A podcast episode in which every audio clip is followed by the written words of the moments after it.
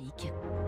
3 minutes pour la planète. Avec Baptiste Gabory. Bonjour Baptiste. Bonjour François, bonjour à tous. C'est une bonne nouvelle hein, pour la transition écologique en France. Les investissements consacrés au climat l'an dernier ont sensiblement augmenté. Oui, alors les dépenses hein, publiques et privées favorables au climat augmentaient bien ces dernières années, mais euh, très légèrement, 55 milliards d'euros en 2016, 61 en 2017, 63 en 2018, 66 en 2020 et 84 milliards l'an dernier. C'est ce qui ressort du panorama annuel publié ce matin par l'Institut de l'économie pour le climat et son directeur adjoint Damien Demailly. Les investissements, ils ont particulièrement augmenté dans deux secteurs. D'abord, la rénovation énergétique des bâtiments.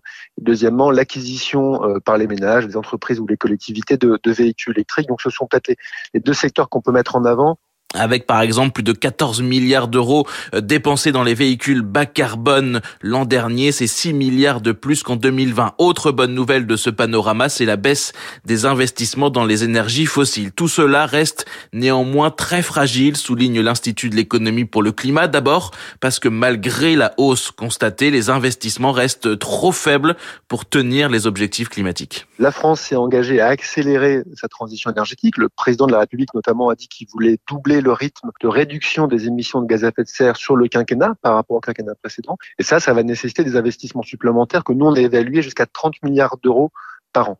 Dans le même temps, euh, les financements publics qui avaient été consentis par l'État dans le cadre du plan de relance vont arriver, eux, bientôt à échéance. Il y a une bonne nouvelle à court terme, mais des interrogations euh, pour l'avenir euh, assez fortes et il faudra 13 milliards d'euros au minimum, peut-être 30 milliards donc selon les scénarios, de plus chaque année jusqu'en 2030 et on n'en prend pas le chemin. Les perspectives pour 2022 et 2023 soulignent bien une augmentation des investissements mais pas aussi importante. Autre inquiétude, les mesures du bouclier tarifaire utiles pour amortir évidemment la hausse des prix de l'énergie mais elles s'apparentent néanmoins à des subventions aux énergies fossiles. Il ne faut pas qu'elles s'installent dans la durée. Inquiétude également pour les collectivités territoriales dont le rôle dans la transition écologique est très important. Aurore Collin, chef de projet à l'Institut de l'économie pour le climat. Elles vont pouvoir agir à la fois sur leur patrimoine, c'est-à-dire sur les bâtiments par exemple euh, publics qu'elles ont à leur charge, comme les piscines, les gymnases, les écoles.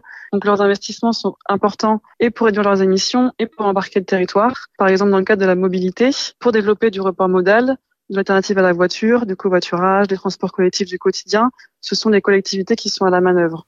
Deux tiers des bâtiments publics appartiennent, par exemple, aux collectivités territoriales en France. Ce sont elles qui financent les pistes cyclables, décident des transports collectifs et leurs investissements pour le climat vont devoir doubler chaque année, passer de 6 à 12 milliards d'euros. Peuvent-elles le faire vu le contexte? C'est la crainte des experts. La crise énergétique qu'on connaît va entraîner une augmentation des dépenses énergétiques des collectivités. Il y a aussi une volonté euh, qu'elles participent à la réduction du déficit public. Donc autant de contraintes qui risquent de paralyser leur capacité à investir pour le climat. L'État a apporté cette semaine une première réponse avec la revalorisation du fonds vert pour les collectivités porté à 2 milliards d'euros. C'est mieux, mais c'est encore insuffisant. Baptiste Gabory tous les matins sur Radio Classique. C'était 3 minutes pour la planète.